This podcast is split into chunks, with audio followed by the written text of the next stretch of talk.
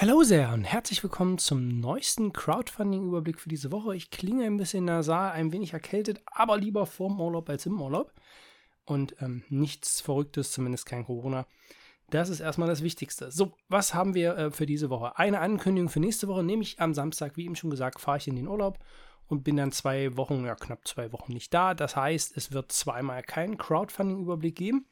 Anstelle des Crowdfunding-Überblicks kommenden Montag werdet ihr ein ausführliches Video zu Silvercoin Age of Monster Hunters bekommen, welches nämlich nächste Woche am Dienstag startet, also am 19. Juli, genau. Ja, und äh, da stelle ich euch das Spiel vor mit den kooperativen Regeln. Ich habe das Spiel ja zweieinhalb Wochen intensiv spielen können. Ähm, aber auch der Hinweis dazu, es gab ein kooperatives Szenario, was dort mitgeschickt wurde. Das habe ich halt immer wieder gespielt und äh, das auch so ein bisschen zum Einschätzen, was ich allgemein zum Spiel sagen kann. Insgesamt bin ich sehr angetan von dem Spiel und als jemand, der jetzt nur die Witcher Computerspiele kennt und äh, die Serie, also aber nicht die Bücher gelesen hat, muss ich sagen, gibt es mir ein sehr starkes Gefühl, in diese Witcher-Welt einzutauchen. Also das ist ein Spiel, so wie ich mir eine Umsetzung im kooperativen Bereich von der Witcher-Welt vorgestellt hatte. Mehr dazu erfahrt ihr dann nächste Woche in dem Video. Sagt, geht, glaube ich, rund 40 Minuten, 50 Minuten. Das ist wirklich ein langes Video, ähm, wo ihr alle ähm, Kernmechaniken dieses einen Szenarios seht. Denn, das muss man vielleicht noch mit dazu sagen, das kooperative Spiel ist ähm, von daher besonders, weil es in jedem Szenario unterschiedliche Regeln geben soll. Und jetzt mal als Beispiel für das Szenario, was ich gespielt habe, waren es schon vier Seiten nochmal extra Regeln. Das muss man auch mögen, das muss man wissen, äh, wenn man das Spiel sich holen will. Das Spiel geht auch kompetitiv. Wenn ihr kompetitiv was zu dem Spiel sehen wollt, dann könnt ihr bei Marcel von den Herren der Spiele vorbeischauen. Der hat schon ein Video zum Material rausgehauen und er wird noch zwei weitere Videos dazu machen. Er hat das Spiel aber allein kompetitiv gespielt, also wir ergänzen uns da wieder ungefragt sehr gut. Ich hatte das Spiel übrigens vor ihm, habe dann die Kopie ähm, rübergeschickt. Was auch sehr schön ist hier beim Prototypen, das ist eigentlich schon fast ein finales Produkt gewesen. Also das ist etwas, was man sich auch sehr gut ansehen kann, wenn es Leute sagen, oh nee, Prototypen, nee, das muss ich mir nicht angucken. Die Bedenken müsst ihr hier ähm, bei Silvercoin tatsächlich nicht haben. Genau, wenn ihr hier gewinnen wollt, könnt ihr nochmal auf die Webseite gehen. Link seht ihr ja hier oben. Wenn ich dran denke, packe ich es auch noch in die Videobeschreibung. Dann könnt ihr versuchen, hier auch ein kostenloses Spiel zu gewinnen. Die Entwickler kommen aus Slowenien, ganz sympathische Jungs. Ähm, ich drücke denen die Daumen. Eine coole Idee, die sie hier ähm, als Spiel haben, mit einigen Sachen, die man, also die ich zumindest so kooperativ in anderen Spielen noch nicht gesehen habe. Und ich bin sehr gespannt, was in den anderen Szenarien dann kommt. Aber wie gesagt, ich kann nur eine Aussage treffen zu dem einen, welches ich gespielt habe. Also das für nächsten Montag, damit ihr euch nicht wundert. Darauf die Woche Montag fällt mal aus. Wir werden es alle überleben. Gut, ähm, ja, diese Woche starten auch wieder einige spannende Sachen. Zum einen Dead Throne ähm, World of Velas oder wie auch immer das ausgesprochen wird. Ja, ähm, ein schwieriges Ding. Ich habe eben gerade gesehen, weil wir gerade von Marcel gequatscht haben, dass der Marcel ein Video zu gemacht hat. Also, wenn ihr euch da stärker noch für interessiert, dann schaut mal bei Marcel vorbei. Ist von 2019. Wenn er Dead Throne ähm, Boardgame googelt, findet er das. Das war mir vorher gar nicht so bewusst. Hätte, ja. Naja, ähm, bei unserem nächsten Austausch ähm, der Crowdfunding Kings können wir das ja mal machen und angehen. Ja, ähm, was ist das für ein Spiel? Warum ein bisschen problematisch? Es ist tatsächlich jetzt der vierte Anlauf. Also der erste Anlauf war gescheitert, dann ist das hier die zweite Kampagne, die finanziert wurde mit, ja, 63.000 Pfund. Genau. Und ähm, dann gab es die dritte Variante, bei der ich tatsächlich auch damals eingestiegen bin. Ihr seht aber, die wurde gecancelt. Äh, da soll es dann auf Deutsch gehen. Preis war gefallen. Man hatte so ein paar Sachen ausgespart. Ihr seht an Material, hatte ich gedacht, naja, kannst du mal mitmachen. Kompetitiv, solo und ähm, kooperativ. Klang für mich ganz cool. Aber wie gesagt, war dann weg und das ist schon länger her. 2019, genau. Und jetzt ähm, hatte ich auch eine Mail bekommen von Ihnen, das ist mit Free Shipping. ja, äh, also ob das realistisch war keine Ahnung, was die neuen Preise sind. Es kommt jetzt mal wieder. Äh, mal gucken, was sie da rufen. Ich will euch ein bisschen so was über das Spiel erzählen. Also grundsätzlich da ist es ein Sandbox-Abenteuerspiel und was ihr hier seht, hat natürlich starke Anleihen zu Mage Knight und andere vergleichen es auch so mit Talisman. Talisman habe ich selber nie gespielt, Mage Knight schon. Ähm, Insgesamt habt ihr im Wesentlichen zwei Handlungsmöglichkeiten. Handlungsmöglichkeit 1 ist zwischen den Teils, die riesengroß sind, also das Spiel braucht einen riesen Platz auf dem Tisch, ähm, zwischen diesen Teils umherzulaufen. Und ähm, dann halt an diesen Teils Aktionen durchzuführen. Das ist im Wesentlichen das. Die Aktionen sind dann halt ähm, interagieren, ne, Sachen finden. Und das ist eigentlich das Hauptmotiv hier, nämlich das Ziel ist, die gezogene Quest, die man halt irgendwie am Anfang hatte, dass man die löst. Also wirklich ein Sandbox-Spiel, keine Kampagne. Insgesamt muss ich aber sagen, es häufen sich die Kritiken und die häufigsten Kritikpunkte, die ich gefunden habe, immer wieder dazu genannt worden. Ein Freund von mir hat das Spiel auch selber damals gebackt, war sehr unglücklich damit und hat es auch verkauft. Er hat vor allem gesagt, es ist zu zufällig, es ist überladen, die Regeln sind unklar und schlecht gemacht und ähm, ja, also sie sind zwar nett zu, zu, zu lesen in seiner gewissen Weise, sind nicht so lang, wo man sich ja erstmal freut, aber viele Sachen sind einfach nicht erklärt und es waren coole Gedanken dabei, hat er gesagt, wie zum Beispiel, es gibt so einen Markt, der ist hier in dem Karton drin. Ich, sehe mal das hier. Genau. Ähm, das wird dann so hingestellt. Dieser Karton ist bloß riesig. Also ich war mal bei ihm gewesen, als er das Spiel noch hatte. Riesending. Also keine Ahnung. Also 60 Zentimeter oder so, glaube ich, ist das hier schon von der Breite gewesen. Und ja, das musste er dann erstmal auch auf dem Tisch stehen haben und unterbringen.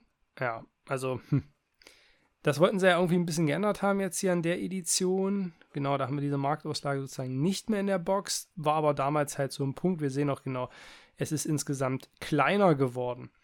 Tonnenweise Karten, ja, also das Artwork. Ja, aber es ändert halt wirklich vieles an, an Mage Knight.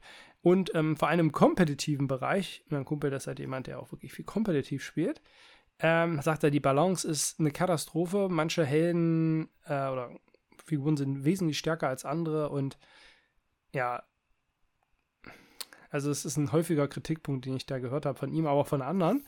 Und halt einen sehr großen Platz nimmt es weg. Und er hat halt gesagt, ähm, ja, man guckt sich an, ist in einer gewissen Weise nett. Man hat zehn dieser Platten in, in Summe, dieser Bodenplatten, aber er sagt halt, er sieht keinen Grund, warum man das eher spielen soll als Mage Knight. Ja, und ja, er sagt, es ist tendenziell mit mehr Spielern möglich. Das ist also bei Mage Knight so ein bisschen ein Problem. Mehr als zwei Leuten würde man das, glaube ich, eigentlich nicht spielen wollen. Ähm, ja, aber es macht nichts besser als andere Titel. Und äh, sowohl kompetitiv als auch kooperativ. Und deshalb, ja, müsst ihr wissen, ich äh, muss sagen, ich war damals halt dabei. Ich sage, Mensch, für den Preis kannst du auf jeden Fall mal ausprobieren. Ich denke, mit großer Sicherheit ist dieser Preis nicht mehr möglich und ich glaube auch damals hier mit Free Shipping, dass das kein, kein so sicheres Ding gewesen wäre. Müsst ihr schauen, äh, wenn die Kampagne startet, aber insgesamt, man sieht das auch hier bei äh, Boardgame Geek 6,8, also nichts Verrücktes, ähm, was da insgesamt an Punkten vergeben wird, obwohl ich sage, es gibt viele Spiele in dem Bereich, die auch wirklich gut sein können. Ja? Also 6,8 ist ja, denke ich, grundsätzlich erstmal okay.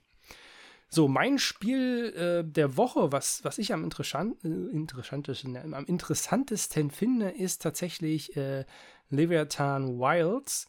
Ähm, warum? Weil das so ein cooles, unverbrauchtes Thema hat. Das finde ich hier ähm, ganz cool. Nämlich, worum geht's? Ähm, es gibt halt diese Kolosse oder Leviathane, die haben hier diese Kristalle. Und diese Kristalle haben sie gewissermaßen korrumpiert und verrückt gemacht. Und die Menschen haben jetzt erkannt, okay, wir können die wieder retten, wenn wir auf diese Kolosse hochklettern. Also wir sind eine Gruppe von Helden, Schrägstrich, in Anführungszeichen, Bergsteigern. Und versuchen sie von diesen Kristallen zu befreien. So, ähm, gehen wir mal hier rüber. Boardgame Geek sehen wir noch ein bisschen mehr. Ich hatte ja, genau. Nämlich, wir haben ein Buch, wie wir es ja in letzter Zeit bei vielen Spielen haben. Und das sollen insgesamt 20 Szenarien sein. Jeder Koloss soll dabei unterschiedlich sein, was sich auch dadurch zeigt, er hat ein eigenes Deck. Mit diesem Buch äh, soll es so sein, dass insgesamt ein Szenario 45 Minuten andauert, also nicht zu lange. Dabei ist es so, jeder unserer Bergsteiger, die wir hier sehen, hat ein eigenes Deck an Karten. Da hatte ich auch was rausgesucht, genau ähm, und auch eigene Fähigkeiten, die man hier jetzt nicht, nicht so sieht. Und ein Gesundheitsträger, zu dem komme ich später noch. Wenn wir halt dort an der, an der Wand sind, würde ich schon sagen, an dem Koloss sind, können wir halt klettern, wir können über Felsabsprünge springen, wir können gleiten. Und das alles wird definiert über Aktionspunkte. Diese Aktionspunkte seht ihr hier oben in der Ecke. Wichtig ist aber dabei, und das finde ich einen interessanten Mechanismus, die verbliebenen Karten, die ihr noch habt, die geben an, wie sehr oder wie gut euer Halt am Berg ist was bedeutet, gehen eure Karten, also ist euer Nachziehstapel leer, da habt ihr keine Hand mehr, dann rutscht ihr ab und fallt. Und dann müsst ihr versuchen, irgendwo einen Rastplatz zu finden. Das gibt es äh, vordefinierte Plätze. Wenn ich mir das angucke, glaube ich, dass das hier Rastplätze sind, weiß ich noch nicht. Oder vielleicht so einkariert. Da müssen wir mal dann sehen, wenn, wenn das Spiel dann wirklich auch live ist. Dort könnt ihr euch dann ausruhen und euer Deck erneuern. Die Kolosse wirken unterschiedlich ein. Und sie werden aber, das kann man sich allgemein merken, desto höher man kommt, also desto näher man an die Kristalle kommt, desto wütender werden sie und desto stärker die, werden die Auswirkungen sein auf die Hellengruppe. So eine Runde läuft so ab, dass man am Anfang den, diese Koloss-Reaktionskarte zunächst mal zieht. Äh, die wird dann aber erst am Ende getriggert. Man weiß aber schon, was der Koloss machen wird, so dass man halt eine Planungssicherheit gewissermaßen hat. Dann können die Helden Fähigkeiten einsetzen, beziehungsweise diese Aktionspunkte hier oben ausgeben. Jederzeit, und wenn man selber nicht dran ist, kann man hier unten diese Fähigkeiten einsetzen. Und das ist natürlich ein schönes kooperatives Element, dass man das machen kann, auch wenn die anderen da sind, um sie deutlich zu unterstützen. Das finde ich sehr schön, gerade bei dem Thema. Und ähm, ja, das ist halt also die Möglichkeit, sich hier direkt zu unterstützen, jederzeit. Genau, nachdem alle das gemacht haben, dann wird diese Reaktionskarte ups, ausgeführt und ähm, genau, dann beginnt eine neue Runde. Die Gesundheitsleiste hier unten hat zwei Funktionen, deshalb ist sie auch so ein bisschen blau ausgekühlt. Wir haben auf der einen Seite die Gesundheit und auf der anderen Seite unsere ja, Ermüdung, ne? was natürlich bei Bergsteigen, wenn ich es jetzt mal so übertrieben sagen kann, ein ganz wichtiger Faktor ist.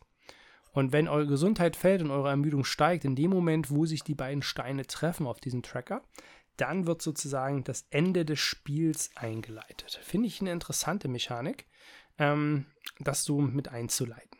Ja, finde ich, also ich finde es interessant, Artwork finde ich ganz niedlich, ähm, die Spielzeit finde ich interessant, das Thema finde ich aber vor allem mal unverbraucht. Interessant ist auch der Entwickler, Justin Campainen, ähm, der nämlich an verschiedenen Sachen schon mitgearbeitet hat. Ja, ähm, also hier als Co-Designer für ähm, Pandemic und hier hat er mitgearbeitet, scheinbar an der Digitalversion ähm, von Descent mit verschiedenen Sachen, Companion Design von äh, Imperial Sword, Warhammer Quest, also einige Sachen, die dort äh, sehr interessant klingen. Also auf jeden Fall jemand mit Erfahrung. Das Studio selber ähm, ist sozusagen das Erstlingswerk, was sie dort rausbringen. Ja, aber das finde ich sehr interessant und das werde ich weiter verfolgen, ähm, wie das in der Kampagne sich darstellt. So, dann Hijack, das habe ich euch vor zwei Wochen schon mal vorgestellt, soll jetzt aber diese Woche starten, hatte ich irgendwie die falsche Information. Passiert ja öfter hier in der äh, Branche. Ich bin mal so frei und füge hier einfach an der Stelle das ein, was ich euch schon dazu erzählt habe, denn wirklich mehr Informationen habe ich jetzt auch nicht mehr dazu. So, dann haben wir Hijacked. Ähm, Hijacked ist gewissermaßen ähm, der Unterhändler, welches beim Frost, äh, bei Frosted Games erschienen ist, auf Deutsch ähm, Hostage Negotiator. Und das aber jetzt in der kooperativen Variante. Ein bis vier Spieler, am besten zwei steht hier.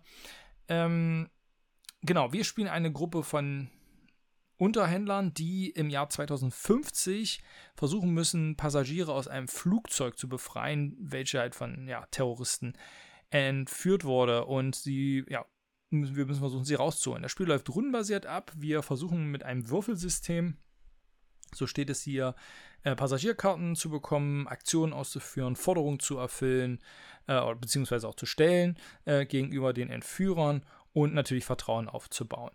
Was mich hier so ein bisschen triggert, ist die Grafik. Ähm, das ist hier von dem Micho. Ähm, ich glaube, so nennt er sich auch der Micho. Ähm, welcher unter anderem Architekten des Westfrankenreichs, diese ganze Serie und Räuber der Nordsee ist ja, glaube ich, auch die Reihe. Ah, das ist nicht so meine Grafik. Ähm, das Thema finde ich sehr interessant. Aber hier, das ist mir jetzt wieder leider so ein bisschen ja, over the top. Hätte ich mir, muss ich sagen, so eine ernstere Grafik äh, gewünscht, denn das ist auch ein ernstes Thema. Und ähm, da finde ich halt den Unterhändler grafisch wesentlich ansprechender. Werde es mir aber trotzdem angucken und mal gucken, ob ich darüber hinwegsehen kann. Gut, und zu guter Letzt haben wir noch Temple of Horrors, ein Spiel, welches bei GameFound starten wird. Ähm, ich habe hier so ein bisschen das Gefühl, es könnte ein großes Schwergewicht sein. Warum? Wenn wir hier auf GameFound gehen, stellen wir erstmal fest, dass hier eine große Diskussion darüber entbrannt ist, dass es nur einen weiblichen Charakter gibt. Ähm, und dann sehen wir hier, Michel Courdam, wenn das so ausgesprochen wird, was der alles gemacht hat. Und das sind ja natürlich hier, äh, wenn ich mich jetzt nicht ganz täusche, ganz schöne Schwergewichte halt auch. Deshalb bin ich gespannt, ähm, was das am Ende hier äh, für ein Spiel wird. Kooperativ und gegeneinander, das allgemein so das Motto äh, diese Woche. Death Throne ist ähnlich. anzusiedeln, ja. Ähm, 100 Szenarien und ein neues Combat-System. Ja, das Combat-System bin ich noch nicht so ganz durchgestiegen, muss ich ganz ehrlich sagen. Ähm, hier tonnenweise Miniaturen, Kreaturen. Ja, es ist, hat diese Mauern, was natürlich ganz schick ist, wobei man sagen muss,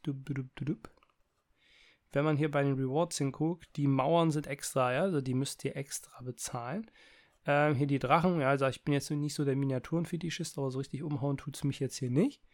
Ähm, ja, ihr habt so ein, so ein Würfeleinsatzsystem hier bei, beim Kampfsystem. Ich glaube, die bemühen sich da wirklich was Neues zu machen.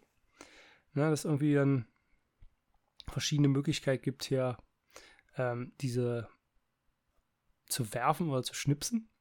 Ähm, ja, finde ich eigentlich tendenziell mal eine ganz gute Idee, wenn man da mal versucht, ein bisschen was Neues zu machen. Ihr habt ein Initiativsystem, was hier mit berücksichtigt werden muss und auch ein Lautstärkesystem. Desto lauter ihr seid, ähm, ja, desto mehr Monster werden auf euch aufmerksam. Und das kann natürlich ein großes Problem werden. Kann vielleicht sogar kompetitiv ganz interessant werden. Ja, werde ich mir mal angucken, wenn die Kampagne startet. Grundsätzlich muss ich aber sagen, haut es mich jetzt nicht so aus den Socken. Das Kampfsystem werde ich mir nochmal angucken, weil da finde ich es immer cool, wenn mal ein paar neue kreative Ideen reinkommen. Ich hoffe, dass sie dann da auch äh, noch ein paar Videos zu haben, ähm, dass man sich das ein bisschen angucken kann, weil jetzt hier nur mit dem, mit dem Bild oder mit diesem GIF, finde ich, gibt das dann nicht so viel her. Ja, ähm, es gibt keinen Follow-Bonus, den es ja bei Gamephone eigentlich öfter gibt. Ich sehe zumindest keinen, also von daher habt ihr jetzt nicht den Druck, da vorher irgendwas anzuklicken um da auf dem Laufenden zu bleiben. Wenn euch das Spiel aber natürlich interessiert, nutzt den Link, den ich euch unten reinpacke. Und dann könnt ihr dorthin gehen und euch das schon mal vormerken. Alles klar. Ich wünsche euch eine schöne Woche, beziehungsweise genau genommen drei schöne Wochen. Ich habe ein paar schöne kleine Videos vorbereitet für die Zeit, sodass auch immer ein bisschen was hochkommt, aber keine verrückten Sachen. Ein paar Sachen, die sich seit längerem mal so ein bisschen angestaut haben. Natürlich auch wieder was zur Pandemie-Reihe, die fehlt ja diesen Monat ähm, dann auch noch. Und wir sehen uns mit dem Crowdfunding-Überblick dann im August. Ich glaube, es ist schon der August. Ne? Also der Montag. Ja, ich glaube, das ist der erste Achte, wenn ich mich jetzt nicht täusche. Ähm, da sehen wir uns dann wieder oder hören uns wieder hier beim Crowdfunding-Überblick. Ich wünsche euch eine schöne Zeit. Bleibt gesund. Bis zum nächsten Mal. Ciao.